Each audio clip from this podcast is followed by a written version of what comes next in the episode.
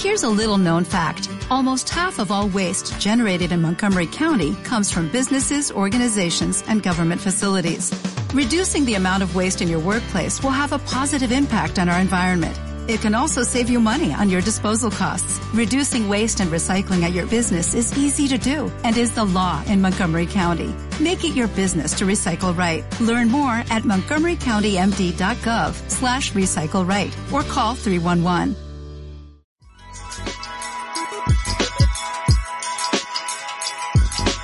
Estás escuchando Sí, el podcast de Somos Innovación. Acompáñanos a explorar cómo, a través de soluciones innovadoras, los latinoamericanos vamos a mejorar nuestras vidas. El futuro llama. Hola, soy Federico Fernández, bienvenidos a un nuevo episodio de Sí, el podcast de Somos Innovación. Hoy conversaremos acerca de Genobank, una compañía muy interesante basada en Silicon Valley y liderada por un latinoamericano justamente. Y para ello tenemos la presencia, bueno, del latinoamericano, de México en particular, Daniel Uribe. Les cuento brevemente quién, quién es Daniel para quienes no lo conozcan. Daniel Uribe estudió ingeniería electrónica y tiene un máster en Business Administration. Se considera a sí mismo un emprendedor serial y es inversor ángel en startups vinculadas a blockchain. Se ha especializado en bioética y en información genética y de la salud. Es justamente el CEO y fundador de Genobank. En redes pueden encontrarlo en LinkedIn y en la web de Genobank. A ambos voy a poner, a ambas eh, cosas voy a poner el link en la descripción del, episodio. Daniel, bienvenido a Sí. Muchísimas gracias, Federico. Es un honor eh, estar aquí eh, saludándote y obviamente platicando aquí también con tu auditorio de este pues muy bonito podcast y muchas gracias por tenerme. No, muchísimas gracias a vos por tu tiempo. Y quería empezar preguntándote, ¿cómo ves vos, o sea, cuál, cuál ves vos que Genobank es, qué, qué problema viene a resolver Genobank? No, muy buena pregunta. Mira, básicamente, eh, como sabemos en la industria de blockchain, blockchain resolvió muchos problemas, pero el que, el que creo que más nos estamos recargando es en el tema de la escasez digital, ¿no? Cuando tú estás eh, interactuando en un blockchain, digo, tienes eh, pues activos digitales que son, que no tienen un, un límite, ¿no? En el caso, por ejemplo, de Ethereum o Ethereum, eh, pues hoy por hoy no tiene un límite, tienes eh, activos digitales que tienen un límite como Bitcoin de emisión, que son 21 millones. Este, y en nuestro caso, pues hay un límite también, aunque todos los días crece, que es el tema de la diversidad humana o el tema del ADN humano, porque cada uno de nosotros pues es una instancia diferente de la raza humana, ¿no? Entonces, al final del día, eh, vamos a suponer que este, eh, que, la disponibilidad pues de los lectores de ADN fuera totalmente infinita. Este, lo que quiero decir es que todo el mundo pudiera secuenciar su ADN, pues de todas maneras necesitas un, mecanismo digital que pueda diferenciar entre un, un, ADN de un ser humano que del otro, ¿no? Y además, pues evidentemente tener un control de las copias que se generan de esta información, porque desde mi punto de vista y desde el punto de vista de muchos científicos también, es pues, la información más sensible que podemos tener los seres humanos, porque pues en tu ADN, recordemos, pues está el 50% de tu papá, en términos de la aportación de información genética, el 50% de tu mamá, este 25% de cada uno de tus abuelos, 12.5 de tus bisabuelos, etcétera. De manera lateral o en el mismo, pues están tus hermanos, están tus primos, etcétera. Y luego hacia tu descendencia, pues también está una carga del 50% de la información. Entonces, es, un, es el dataset o el, o el conjunto de datos digitales que más información posee de tu cuerpo, ¿no? De, de cómo la biología, este, pues, eh, generó o es, el mapa, pues, de, cómo fuiste estructurado biológicamente, ¿no? Entonces, haciendo un, una, porque creo que medio eh, circulé. Este, al final del día, eh, el, tú poder controlar cualquier activo digital, en este caso no fungible, al ratito hablaremos de lo fungible y lo no fungible, pues necesitas un mecanismo digital que no existía hace 10 años, ¿no? O hace 11 años. Eh, porque venimos de la era de, le llamamos eh, la web 2.0, pero la web 2.0 el objetivo era conectarnos. Sí con cierta inscripción, pero muy superficial, es decir, simplemente son canales encriptados, más no control de emisión de información digital, ¿no? O sea, es decir, tú podías o puedes todavía, en el caso de la web 2.0, pues eh, intercambiar una fotografía, pero yo no tengo el control de cuántas copias de esa fotografía o de ese video se van a emitir. Inclusive este video, al todavía no ser blockchainizado, creo, o tokenizado, pues el número de copias de tu podcast, que ojalá sean muchas, este, ¿no? Eh, pues es infinita, es, es tan grande como los nodos en Internet, es tan grande como el número de dispositivos, que ya estamos en el, en el, en el orden de los billones, pues es, es lo que tú vas a tener. Y entonces, ese Internet no es necesariamente tan bueno para información personal, para información protegida por las leyes de privacidad y principalmente porque puede impactar negativamente a, las personas. Eh, rápidamente te, platico un ejemplo del problema que estamos resolviendo. Hay una persona cuyo nombre voy a cambiar, ¿no? Este, por efectos de privacidad. Eh, esta señorita Patty, vamos a llamarle, eh, tuvo un divorcio y por alguna razón durante el juicio se tuvo acceso a su información genética y ella piensa que fue discriminada porque en algún momento se mencionó que ella era, eh, o sea, que ella era tendiente a una enfermedad que se llama Huntington, que es una, es una degeneración, eh, pues, eh, cognitiva, ¿no? O sea, es decir, vas perdiendo capacidad cognitiva, es, parecida a Alzheimer, es parecida, ¿no? Entonces, enfermedades este, degenerativas de, de, de, nuestro cerebro. y eso jugó en su contra y perdió la patria potestad de sus hijos, ¿no? Por una tendencia genética. Entonces, esto es bien difícil de probar, ¿no? Ya lleva tres o cuatro juicios, no, no lo ha podido probar que alguien tuvo acceso a esos records, pero es que ella participó para bien o para mal en varias empresas de estas comerciales genéticas. Entonces, no se sabe por dónde fue la fuga, no se sabe si simplemente ella lo tenía en alguno de sus dispositivos en fin, el chiste está que le está impactando de manera negativa en su vida. Obvio, esto también yo no sé si, si, si, tuvo que ver o no, es una historia que ella me contó.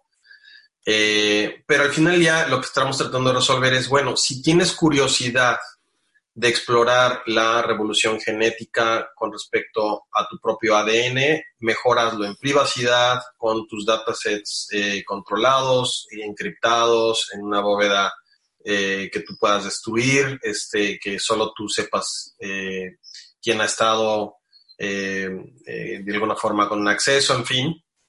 Y eso es lo que nosotros estamos tratando de resolver principalmente. Perdón, me extendí. No, por favor. Y respecto sobre todo, súper interesante, perdón, el primero, el, ejemplo que pusiste, porque muestra, digamos, las repercusiones que, los problemas de, de, privacidad, de falta de privacidad pueden tener. Eh, he visto en algún video circulando por, por YouTube que te referiste al kit de Genobank como el primer kit ético de ADN. Y me da la sensación que, bastante de lo que decías, sobre todo al final de la primera respuesta, tiene que ver con eso, ¿no? Sí, mira, nosotros eh, hay una definición de ética muy, muy pragmática que a mí me gusta, es que, la ética se, se, ejecuta en círculos, ¿no? O sea, primero tienes el círculo tuyo, el personal, ¿no? es tu ética hacia ti mismo, tus valores, tu forma en la que tú decides. Luego el, siguiente círculo serían obviamente tus seres más allegados, que en este caso podrían ser tus padres, tus hijos, ¿no? Después obviamente viene tu familia secundaria, que pueden ser tus primos, etcétera. después tu colonia o tu eh, código postal, después tu estado, después tu país, después el mundo. O sea, son como círculos que también se pueden ver como, como ondas, ¿no? O sea, como cuando tiras una piedra, se van generando ondas porque todos estamos de alguna forma interconectados. Bueno, para nosotros es, ético porque le das el control al que es el dueño original de los datos, ¿no? Entonces, entre más, no, no, no, no pensamos si es bueno o es malo, pensamos que es ético en función de que le das el control a quien debe de tener la patria potestad. Y entonces alineas ¿no? los incentivos con el control.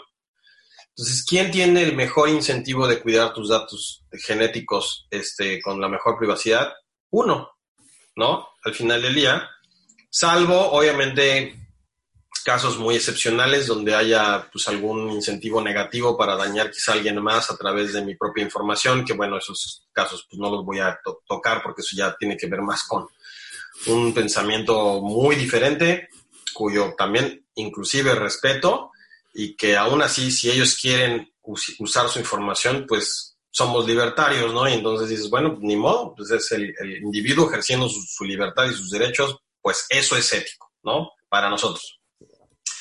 Ya si después ese ripple o esa, esa siguiente ola, pues genera un daño o lo que sea, bueno, eso ya es cada, eh, de cada actor, ¿no? O sea, cada actor o cada persona tomando una decisión, pues tendrá que ver las consecuencias. De, de, tal suerte que al menos nuestro kit, que este es un poquito el ejemplo, no este es con el ejemplo que siempre saco, al final del día este es un kit que nosotros realmente la cuenta o la wallet este, se la generamos al kit, ¿no? O sea, el, kit está, tiene un, pareamiento con una wallet que tiene obviamente una dirección pública, dirección privada y un repositorio de este, descentralizado o, eh, digamos, distribuido, que estamos utilizando IPFS o IPFS para poderle dar, pues, un, obviamente, un, toda una estructura a este kit, ¿no? Normalmente, digamos, otra vez en un web 2.0, pues esto sería un URL, es decir, los QR codes son inertes, no, no hacen nada, te llevan a un sitio en Internet y ya no hace nada. Esto te lleva una wallet, entonces la wallet en el Internet 3.0, pues tiene una chorrera de funcionalidades porque ya tienes una computadora descentralizada en Ethereum, tienes eh, la mejor red de transferencia de valor, que es eh, Bitcoin, tienes la, la, red distribuida de, almacenamiento de datos también creciendo todos los días, que es IPFS o StoreJ o cualquiera de estas. Este, y entonces ya detrás de un QR code tienes muchísima funcionalidad computacional. Eso también es una diferencia entre el Web 2.0 y el Web 3.0 y además con seguridad grado militar para cada una de las boveditas, ¿no? Que eso es, eso es lo relevantísimo desde mi punto de vista, porque lo que le compramos al Internet corporativo hace cinco años era que nosotros necesitábamos de ellos porque pues, ellos son los que sabían de los servidores, eran los que tenían los data centers grandotes, eran los que tenían el conocimiento de la encripción, etcétera, etcétera, etcétera. Entonces, a cambio de eso, pues, nosotros decimos, si toma toda mi información, tú cuídala, sé el custodio y ¿qué crees? Eso ha sido un desastre, ¿no? Desde mi punto de vista. O al menos, no sé si haya sido un desastre, déjame ser menos dramático, eh, ya hay una mejor alternativa, ¿no? Y entonces, regreso otra vez al tema de, de esto, pues si, si yo tengo dos kits, ¿no? Uno en el cual forzosamente tengo que ir hacia un custodio de la web 2.0, donde tengo el riesgo de que sea un data broker y venda 24/7 mi, información este, genética porque está dentro de su plan de negocios, porque así lo prometió a sus inversionistas, porque en realidad no tiene un compromiso conmigo, sino con sus inversionistas, y también se entiende, ¿no?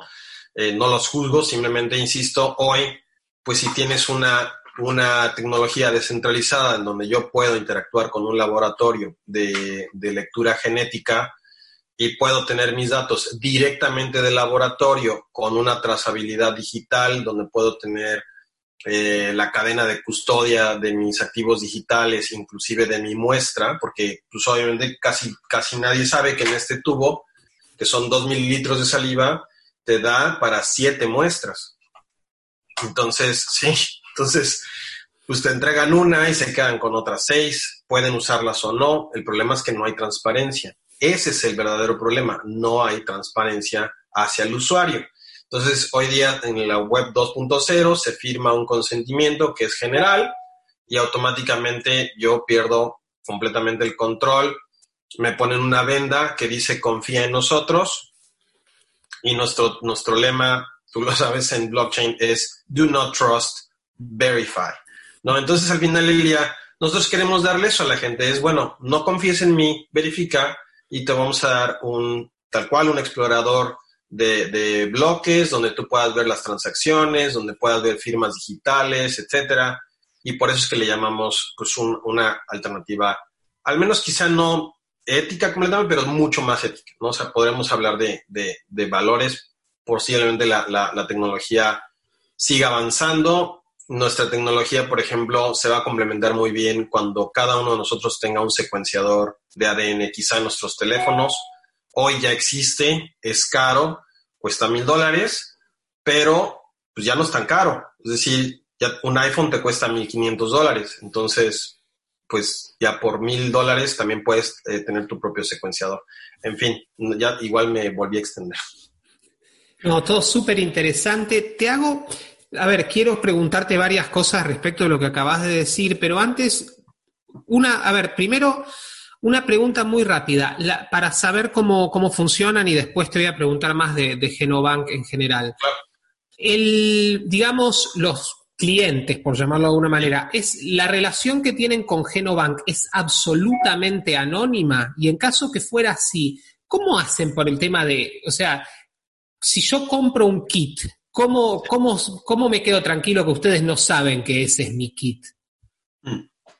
Excelente pregunta. Mira, hay como diferentes islas de anonimato. o sea, uno es, por ejemplo, la red de pagos, donde todavía dependemos de, pagos o de redes, de redes de pagos tradicionales, donde no hay privacidad, ¿no? Este, nosotros lo que de alguna forma hemos eh, pensado es que podamos vender estos kits, ¿no?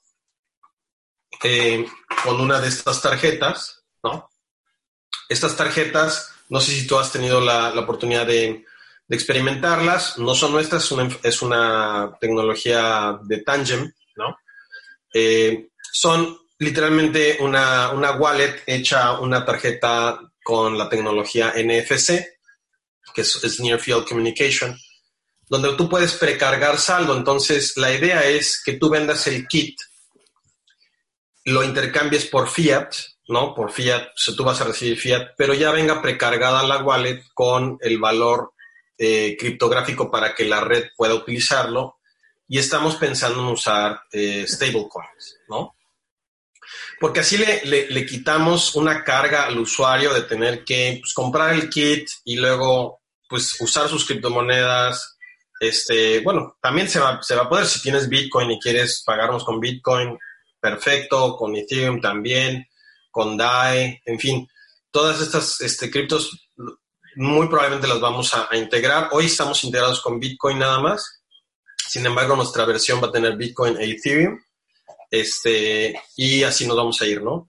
Pero yo creo que la, el último, el último este, eslabón son, que no debe de ser muy largo, deben de ser las stablecoins locales. ¿no? Nosotros pensamos que las, las stablecoins son un, pues no, no, un killer app, porque no, no me gustan este, como, pues como aficionado al blockchain, pero resuelven un gran tema, ¿no? Que es la volatilidad, este, porque la gente, pues, pues sí quiere tener sus activos digitales, quiere interactuar, pues, con la persona que le corta el cabello, y muchas veces la persona que corta el cabello pues, no te va a aceptar Bitcoin, no porque no le guste, sino porque es muy volátil, ¿no? Y entonces pues, ahí el tema de las stablecoins pues resuelve muy bien. Entonces, insisto, es un, es un tema donde probablemente el, el usuario compre ya el kit con el mismo saldo, entonces, bueno, si cuesta 100 dólares, entonces tú me los pagas con fiat, ahí trataremos de hacer un corte en temas de privacidad y luego te vendemos un kit con 100 dólares precargados, vamos a, decir de DAI, eh, donde ese dinero se puede utilizar para pagarle al laboratorio de una manera totalmente desagregada con respecto al usuario y de esta forma pues cuidar ahí el anonimato. Y la segunda es obviamente el, código QR, ¿no? Que pues es, es, anónimo por naturaleza y no, no es nominal, no tiene mi nombre, este, puede ser que eso se pueda de alguna forma asociar a mi wallet, es decir, eh, nuestro, nuestro anonimato el anonimato de nuestra red será tan anónimo como la red que estemos utilizando nos ofrezca. Ahí hay todo un debate si Bitcoin es anónimo o no, o si es pseudoanónimo, o Ethereum y tal, porque puede ser no sé, perfilado con respecto a tus transacciones anteriores, lo cual es cierto, pero también no es nada, nada trivial, es muy complejo, se requiere una sofisticación importante, en fin, a lo que quiero llegar es que comparado nuevamente con la opción de hoy, donde yo tengo que ir a un web, poner mi tarjeta de crédito, poner mi nombre, mi dirección física, mi correo electrónico, mi teléfono, les doy mi ADN, se quedan con una copia y a mí me entregan un reporte, nuevamente es una mucho mejor alternativa. Mucho mejor. Y para terminar, además el kit, creo que una de las, de las cosas que sí es, es, innovadora es que no existe un kit familiar, ¿no? Entonces, al final del día, lo que, lo que aporta mucho para casos de enfermedades raras, que es mi caso como papá, porque yo tengo un hijo que tiene una mutación de ADN en el cual está inspirado este proyecto, pues importa mucho la información genética de los padres, ¿no? Para que tú puedas estudiar como eh, científico de datos o bioinformático, bioinformática, este, eh, de dónde vienen las, las, mutaciones, cómo se formularon y entonces de alguna forma eso te puede permitir eh, pues tener la radiografía completa. Entonces, las enfermedades raras genéticas se estudian mucho mejor si tienes los datasets de la familia. Lo que pasa es que otra vez, normalmente las empresas no quieren todos los datasets porque es un, es un liability, es un, es un tema de, pues de, más eh, responsabilidad, ¿no?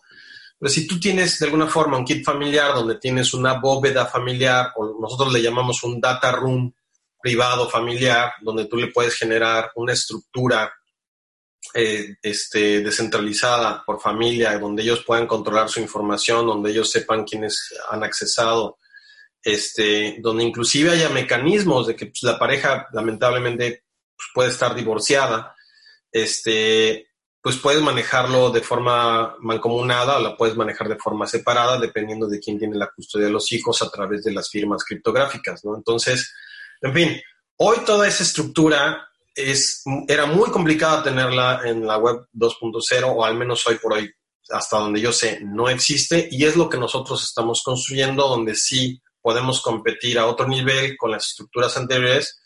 E insisto, y no hay necesariamente una empresa detrás que sea la dueña de mis datos. Entonces, haciendo una recapitulación, sí, no, no hay privacidad en la, en la, de alguna forma, en la red de pago tradicional. Lo estamos tratando de resolver con las eh, wallets precargadas para que la persona no tenga que ir y no, sé jugar ahí y poderle poner valor al, kit, sino que ya lo compre con la gasolina, digámoslo así, eh, eh, criptográfica necesaria para hacer las operaciones.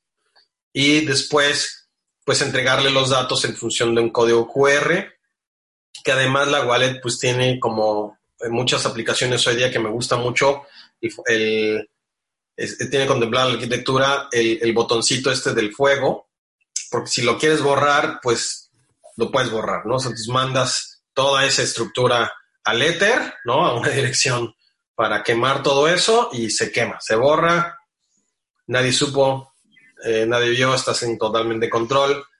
Si, si quieres esa simplemente exploraste, por ejemplo, hay quien hoy eh, en el tema de COVID-19 simplemente quiere saber si tiene eh, la presencia del virus o si tiene la presencia de los anticuerpos, en el caso, digamos, donde ya haya presentado ciertos síntomas y quieres saber si ya tiene los anticuerpos. Y luego borrar la prueba. O sea, esto lo quieres saber con anonimato, lo quieres saber eh, con confidencialidad. Bueno, pues este es el mecanismo que nosotros queremos ofrecer porque este tubo de saliva también se puede utilizar para pruebas de COVID-19. Eh, al final en tu saliva, pues viene virus, viene bacteria y viene tu ADN. Es una muestra eh, importante y pues porque tienes células de tu laringe, tienes células de tu boca, tienes células de tus, inclusive de, muestras hasta de tus pulmones, en fin, porque pues, la saliva, pues esto tiene que ver todo con las, las eh, áreas, bueno, el sistema respiratorio, ¿no? Entonces, al final ya es, muy rico y pues bueno, en el laboratorio los científicos hacen su magia porque tienen que limpiar la muestra y ahí seleccionas qué quieres ver en el secuenciador, si lo no humano, en el caso de los virus, o lo humano, en el caso del ADN humano. Todo esto se, selecciona, digamos, a través de reagentes o, química eh, molecular, ¿no? o sea, o bioquímica molecular, no sé cómo se diga bien, pero al final ya es todo a nivel moléculas. Entonces, digo, ya me desvío un poco del tema otra vez. El tema del anonimato básicamente es, eh, insisto, no estamos utilizando Monero, que sería como lo ideal, pero tampoco queremos utilizar Monero porque está relacionado con otro caso de uso más financiero y pues a los gobiernos Monero sí de plano no les gusta, obviamente, ni, ni Zcash. A mí pues, sí me gusta, pero también sé que estás medio ahí confrontando directamente el sistema. Y que en este caso lo único que no quieres es que tus datos no le pertenezcan a una corporación, o sea, tampoco el anonimato es como súper, ultra necesario. Lo único que quieres es que tú tengas una, trazabilidad mucho más claro y que sí, efectivamente, tu nombre pues no aparezca. Daniel, por, por, lo, por lo que nos venís contando, ¿es, ¿es correcto si yo digo que, que lo que están intentando con Genobank es digamos, combinar el mundo de o la, o la, necesidad de big data que la medicina tiene y va a tener cada vez más a la hora de, sobre todo cuando hablamos de más medicina personalizable, y si querés podemos conversar un poquito al respecto de eso oh, también, con, digamos, las necesidades que tenemos nosotros los individuos de privacidad. Ese es un poco el, el, el gran problema, el gran issue que Genobank está tratando de solucionar o al menos traer una, nueva alternativa? Totalmente, o sea, si la web 2.0, o sea, si el Internet corporativo no hubiera abusado, yo no tendría cabida aquí. Me dirían, ¿sabes qué? No hay un solo caso de una empresa que haya abusado de los datos, no hay un solo caso de una empresa de datos de salud que haya sido hackeado, al que le hayan robado 600 mil registros de pacientes con nombre, apellido, eh, o sea, todo el, currículum o el récord médico, bla, bla, bla, pues yo no estaría aquí, no tendría un argumento. El problema es que es al revés, ¿no? Entonces cada día nos enteramos más este, de, este tipo de casos porque, pues, eh, literalmente pues, estamos pasando de la era industrial de la era del petróleo a la era de los, de los datos. Entonces, el nuevo petróleo crudo son los datos, muy repetido, todo el mundo lo dice, este, y es verdad, ¿no? O sea, al final del día, hoy un, un solo ser humano parece que vamos en el exabyte de información al año, ¿no? De lo que generamos, y esto todavía va a, a, duplicarse más con todo el tema de los sensores y etcétera, etcétera, ¿no? A lo que voy es, efectivamente, eh, la necesidad es de tener una mejor, un mejor canal de distribución de datos de salud y, de, genómicos para cada uno de los individuos. Que vaya mucho más acorde a los intereses del individuo y no acorde a los intereses del mercado. Obvio, ahí tampoco te puedes aislar, o sea, no, de nada sirve que tú secuencies tu ADN y lo encriptes 50 veces y lo pongas en una bóveda que nadie puede localizar.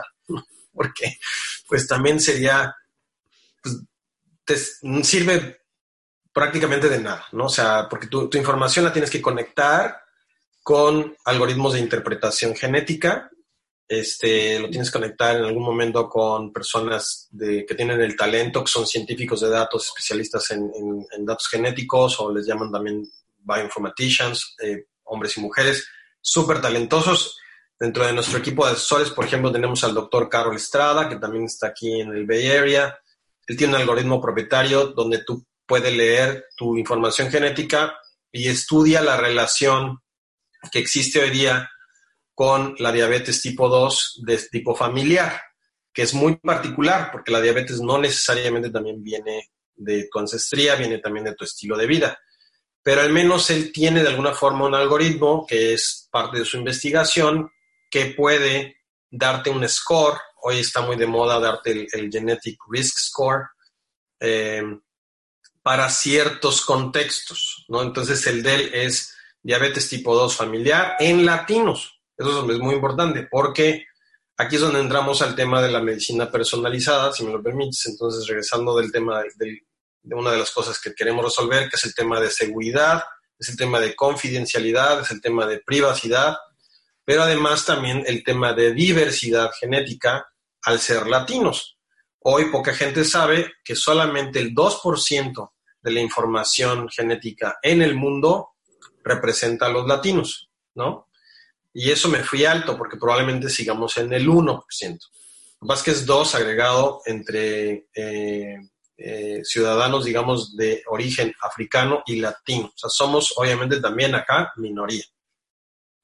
Se entiende porque, bueno, pues ha habido mucho más poder adquisitivo hoy día, pues en, en, otros, eh, digamos así, ancestrías, o en otras ciudadanos de otras ancestrías. El 80% es europeo, el 18-19 es asiático y solo el 2 es eh, latino, este, africano y, de las islas, ¿no? o islanders, ¿no? Como le llaman. Bueno, entonces también como latino, pues tenemos la responsabilidad de poder apoyar la, ciencia y la, diversidad genética de nosotros, porque pues somos principalmente mestizos, ¿no? Eh, mi carga, por ejemplo, este, principalmente viene del sur de España, ¿no? Yo tengo 27% de España, pero por ejemplo, yo no sabía que hoy estoy considerado, por ejemplo, también eh, casi 13% judío. Yo no sabía que tenía una ancestría judía, muy de, esa área donde tú estás, de, de, de Polonia, de, de, sí, estás en Varsovia, ¿no? Entonces, muy, muy de esa área. De ahí vienen mis ancestros, o, o partes, digo, tengo probablemente un bisabuelo porque es el 12.5%, pues de ahí, por ahí uno de los bisabuelos o bisabuelas este, viene de ahí. Y, pero también interesante porque tengo el 18% soy náhuatl, ¿no? O sea, soy azteca, o se está considerando de alguna forma, un, este es otro eh, eh, buen eh, proyecto que lleva el doctor Andrés Moreno del Simvestab ahí en México, que está de alguna forma mapeando nuestras ancestrías prehispánicas en, función de, nuestro código genético. Y tengo por ahí, creo que un 8% zapoteca. No tengo maya, eso sí, clarísimo, 0% maya. O sea, no tengo maya. Pero a lo que voy es que esto que nos arranca sonrisas, porque al final ya dice, dice mucho y dice nada, sí tiene que ver con cómo reaccionamos para ciertos fármacos, ¿no? sí, está relacionado o hay correlación con nuestro metabolismo y a esto se le llama la farmacogenómica. Entonces, por un lado tienes la relación entre tu metabolismo y tu genética. Y luego tienes, obviamente, el tema mucho más interesante, bueno, todo es interesante, la verdad, pero me parece personalmente que, eh, y aquí está muy relacionado el premio Nobel del 2019, no fue el 2018, perdón, Premio Nobel de Medicina 2018, donde viene eh, tecnología como el reentrenamiento de tus células T, de tu sistema inmunológico, para quitarle el camuflaje enzimático que tiene tu cáncer, ¿no? O sea, el cáncer al final ya es la, la enfermedad más personalizada que tenemos, no hay dos cánceres iguales, el cáncer es una mutación de tu ADN, principalmente ligada al envejecimiento. Entonces, el envejecimiento celular tiene relacionado que tu RNA, ¿no? Que es el que transmite, o sea, es, de alguna forma el mensajero del ADN para la creación de nuevas eh, células, va perdiendo calidad, ¿no? Digo, no sé si tú eres más joven que yo, pero igual y todavía te tocó los cassettes magnéticos para guardar eh, este, música, ¿no? Pues el símil, o como yo lo entiendo, es que pues entre más usabas el cassette, más fidelidad iba perdiendo, pues lo mismo sucede con nuestra capacidad de reproducirnos celularmente. Entonces, a la medida que vas eh, envejeciendo, pierdes esta capacidad celular de fidelidad, digamos, de, copias biológica, y eso le da cabida a las mutaciones y eso le da cabida al cáncer porque se pierde la armonía, este, y entonces empiezan estas mutaciones. Bueno, el cáncer hasta cierto punto, no soy experto y si algún biólogo molecular me escucha y digo una tontería, bueno, pues ya me corregirán en, redes, pero yo como lo explico es, o como lo entiendo, es que al final del día eh, el cáncer no es que sea inteligente, pero se empieza a camuflar enzimáticamente para que nuestro sistema inmunológico también no lo reconozca, ¿no? Entonces no lo ataque y por lo tanto esto genera una metástasis. ¿no? Es cuando el, cáncer ya puede crecer libremente, ya no hay nada que le impida el crecimiento de esas células eh, no armónicas o mutadas, no sé.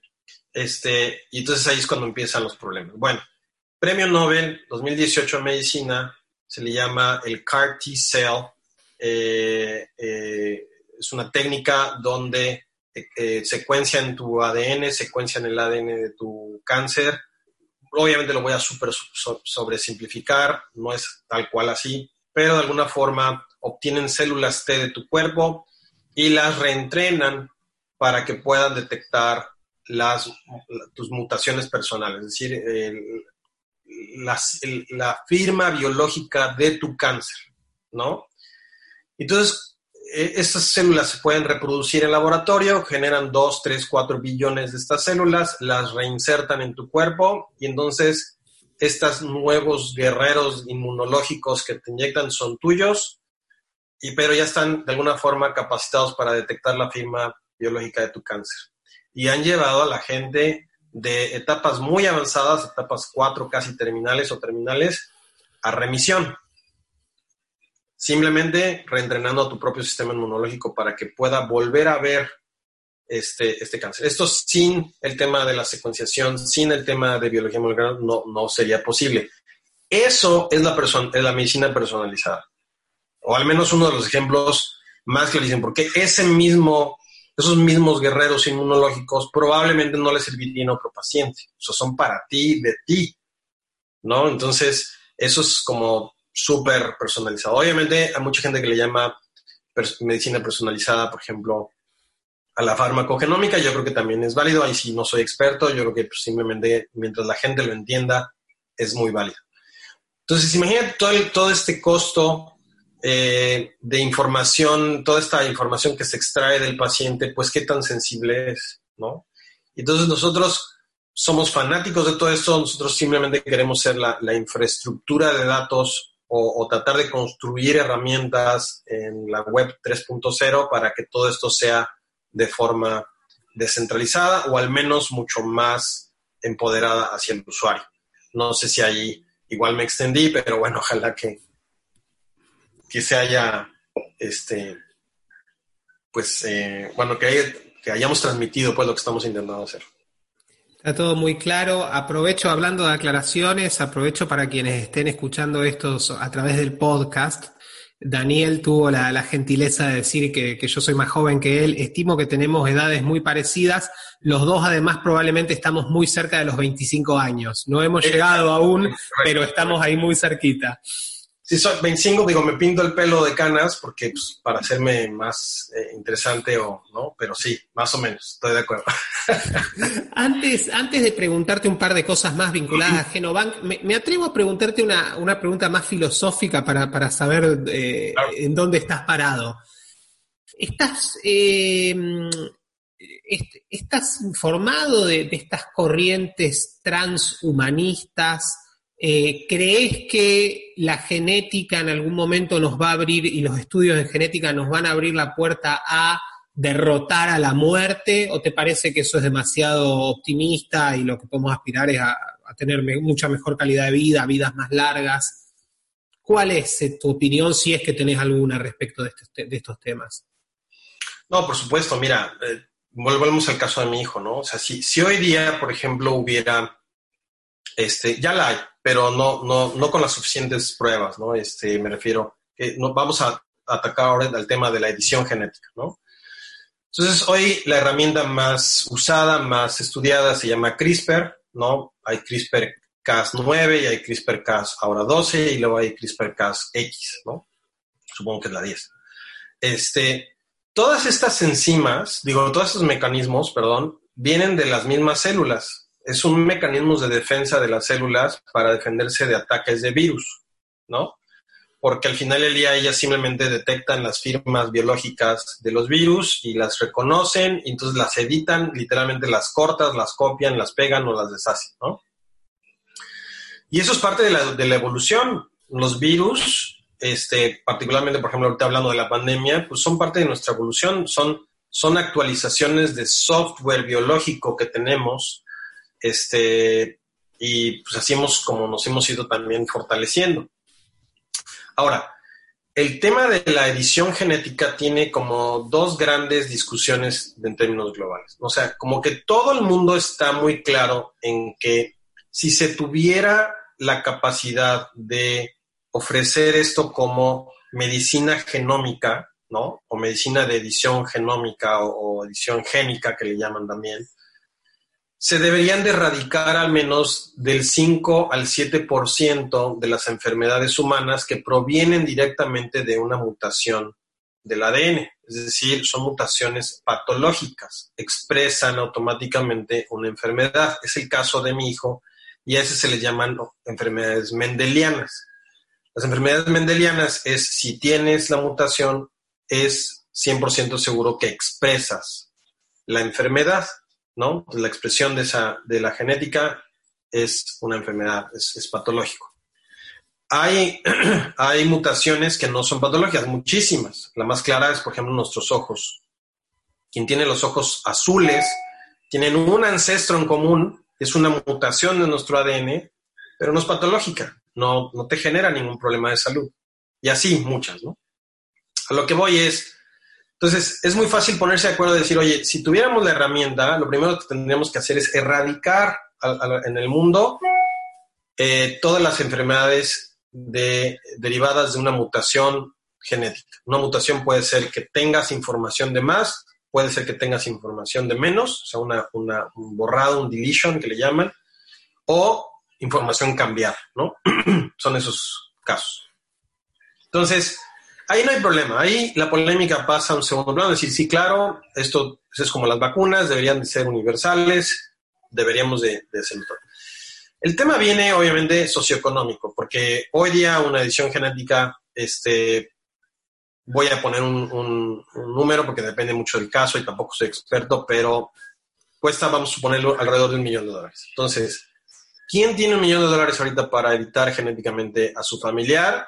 Pues el 1% de la población, si no es que menos, probablemente menos. Entonces ahí hay un tema más bien socioeconómico, ¿no? Porque la, el acceso a esta tecnología hoy día no está democratizado, ¿no? Entonces ese es un tema más bien. Ahora, pero si quitaras esa barrera, pues obviamente tienes la, ahora la, barrera de creencias religiosas, ¿no? Hay quien dice, oye, nuestro cuerpo pues no debe de ser eh, ni siquiera operado. Hay, hay, religiones muy respetables que dicen, oye, ni siquiera me puedo operar, o sea, no tengo el, el derecho pues a intervenir. Entonces pasamos por toda esa capa de creencia. de manera personal, ¿qué es lo que pienso? Pienso, yo soy creyente, yo creo en Dios y creo que nos dio una inteligencia que si genera nuevas herramientas, pues proviene de la misma inteligencia, proviene de la, de la naturaleza. Para mí la edición genética para nada es antinatural porque nuestra inteligencia es natural. ¿Me explico? Entonces, si podemos equivocarnos, pues sí, lo hemos hecho muchas veces. Para muestra basta un botón en la energía nuclear, la hemos utilizado para matar a cientos de miles de, de personas Fue un grave error, esperemos nunca más se repita, pero es parte del aprendizaje que tenemos, ¿no? Como humanidad. Que fue un capítulo negro en nuestra historia, por supuesto. Que de ahí se ha avanzado muchísimo también, ¿no? Entonces al final del día, pues somos seres perfectibles y que de igual forma esta herramienta la tenemos desde mi punto de vista sí o sí que dominar, no hay que tenerle miedo, hay que controlarlo, tenemos ahí el caso reciente del doctor He, que editó un par de, bebés. Este, hay una gran polémica ahí, que es el siguiente tema que yo quería agarrar, que es la edición genética en la línea germinal, ¿no? No es lo mismo ponérselo, por decir algún caso como el de mi niño, que ya, ya nació, ya está aquí, ¿no? Y tiene un tema de ADN, no lo estás editando desde el embrión, ¿no? El problema es cuando tú utilizas esta técnica y la, la, digamos, la corrección o la edición genética es heredable. Ese es el, ese es el, ese es el punto donde ahí sí no hay acuerdo todavía, ¿no? Y, a nivel mundial lo último que sé es que se decidió patear todavía cinco años más porque no hay suficiente información, porque no hay consenso, porque, en fin, ¿Cuál es el caso muy concreto? No sé si tú tendrás doctor de origen chino, graduado me parece que en Harvard y con muchos colaboradores inclusive aquí de Stanford y tal. Editó desde la línea germinal, es decir, desde el embrión a dos bebés, ¿no? Este, y les eh, quitó una información para producir una, una, una enzima de una proteína, que es la que al, final del día el virus del VIH usa para conectarse. ¿no? Como el COVID-19, el COVID-19 se eh, conecta a una proteína una enzima, aquí igual los biólogos me van a decir, bueno, eh, Fuate no está, está hablando bien, pero bueno, se llama ACE2, ¿no? Es el conector, el receptor, digamos, principal del virus del COVID-19, el, el SARS-CoV-2. Este, así, pues hay un, hay un correspondiente para el virus del VIH. Entonces, bueno, este doctor lo que hizo fue eliminar eso para poder de alguna forma vacunar molecularmente o desde la, desde la genética a los bebés. ¿Por qué? Porque el padre está infectado.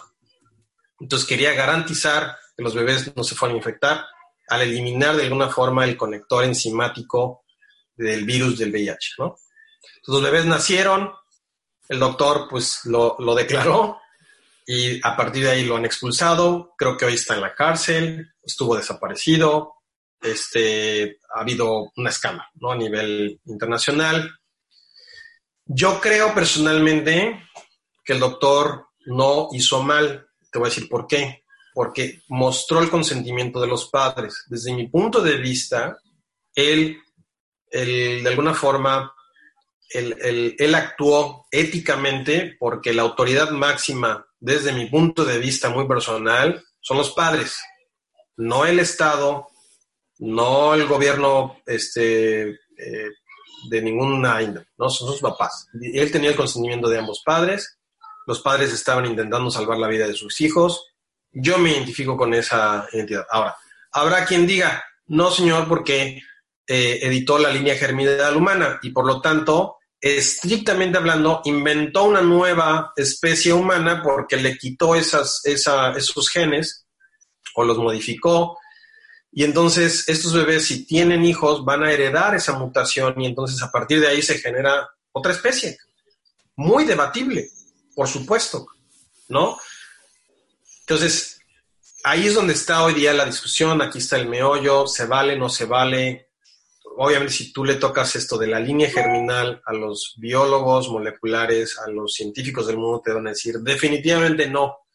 Y no porque no quieran, sino porque no tenemos información suficiente, lo cual también para mí es convincente. Es decir, bueno, tienes razón, pero yo también como científico de datos, si tú quieres llamarme así, decir, bueno, ¿y cuándo los vamos a tener si no experimentamos? Entonces es un huevo gallina. No es que hay temas sintéticos y tal. Ok, perfecto. Pero pues al menos a este cuate, al chino, no lo deberías de meter en la cárcel. Muy polémico. ¿De acuerdo? Son, ahora sí, insisto, opiniones personales. Cada quien tendrá, por supuesto que no me considero experto del tema. Habrá un experto o experta que me diga, mira, esta es la razón particular.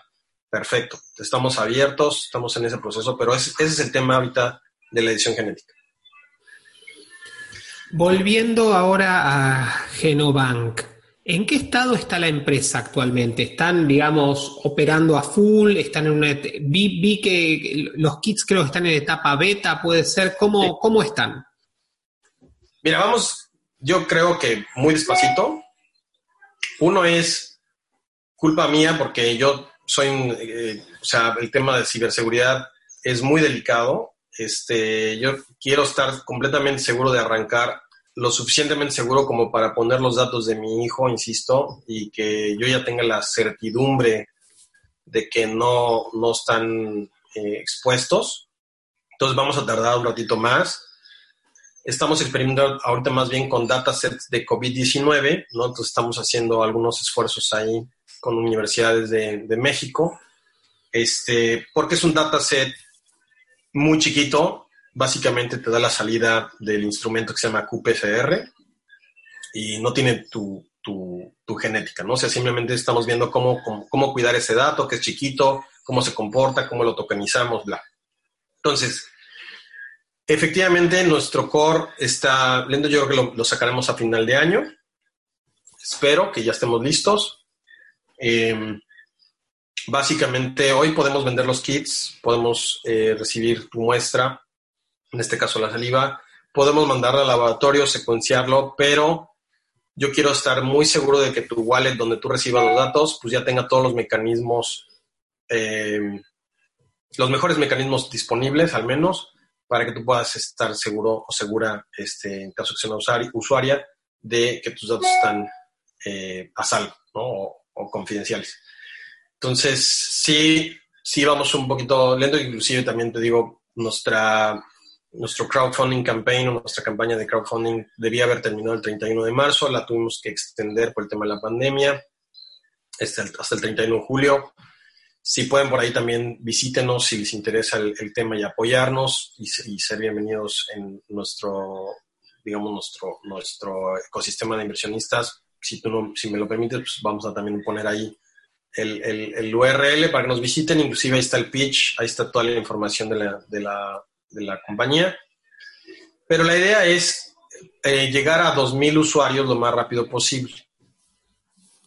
Nosotros no queremos ser una, un instrumento o un producto que vaya directo al consumidor. Lo que queremos es eh, que nuestra wallet sea una wallet as a service. Nosotros queremos ayudarle a cualquier empresa que haga servicios genéticos, es decir, que te conecte a los usuarios o pacientes con un secuenciador o con un laboratorio en general.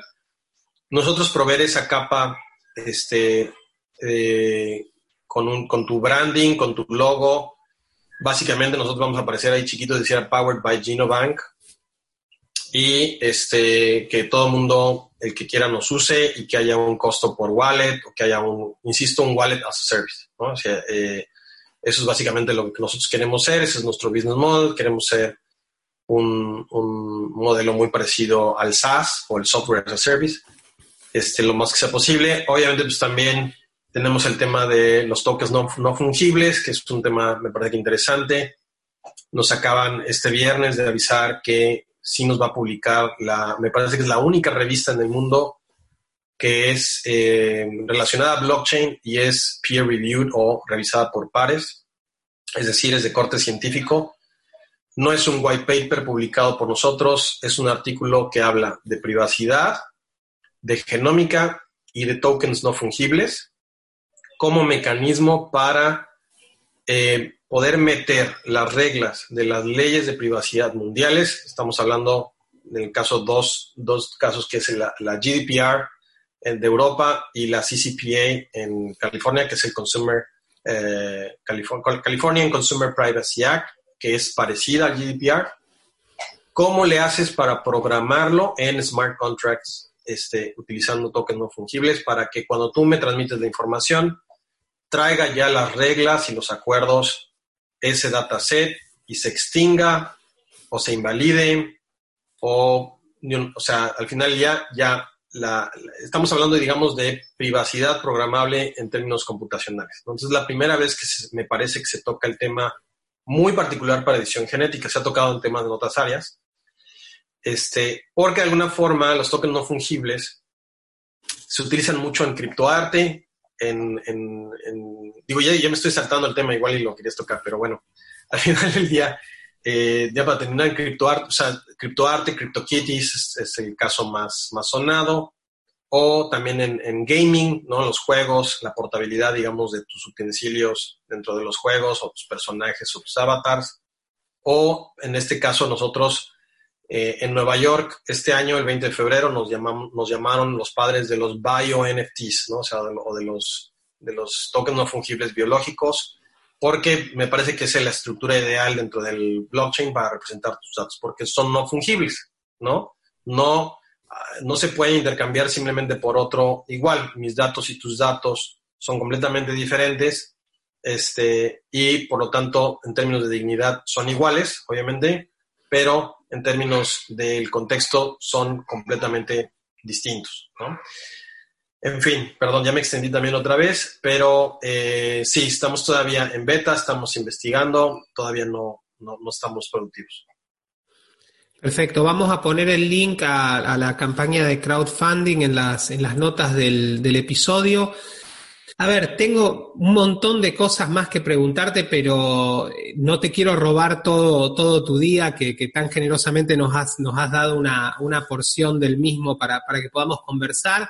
Lo que te propongo es que pongamos una especie de señalador virtual en la conversación y la sigamos en alguna otra oportunidad, porque, bueno, lo que estás haciendo, la verdad que es alucinante y además se nota que, que habría muchas cosas más de las que podríamos conversar por tu pasión por el blockchain en general y bueno, muchas, muchas otras cosas más. Si te parece, la, la seguimos en, en, en, una próxima oportunidad. Encantado, Federico. Gracias. Igual yo me extendí por ahí. Me desvié y no, se nos fue el tiempo, pero yo te agradezco porque sí, eh, se, vamos, la, la, pasión está, claro, y, y pues yo en, encantado de, de, poder seguir la conversación. Ojalá también se haya la oportunidad, pero yo, yo feliz. No, estuvo todo súper interesante. Muchísimas gracias, Daniel, por, por tu presencia, por, por, por darnos un, poquito de tu tiempo para que podamos charlar de lo que estás haciendo. Y bueno, a todos los que nos escucharon a través de un podcast, no olviden eh, suscribirse a través de cualquier app que utilicen para, para escuchar estas cosas. Se pueden suscribir también a través del canal de YouTube. Y nos vemos en el próximo episodio de Sí, el podcast de Somos Innovación. Gracias, Federico. Gracias a todos. Sí es el podcast de Somos Innovación. Visita somosinnovación.lat para suscribirte. Y no olvides compartir este episodio a través de tus redes.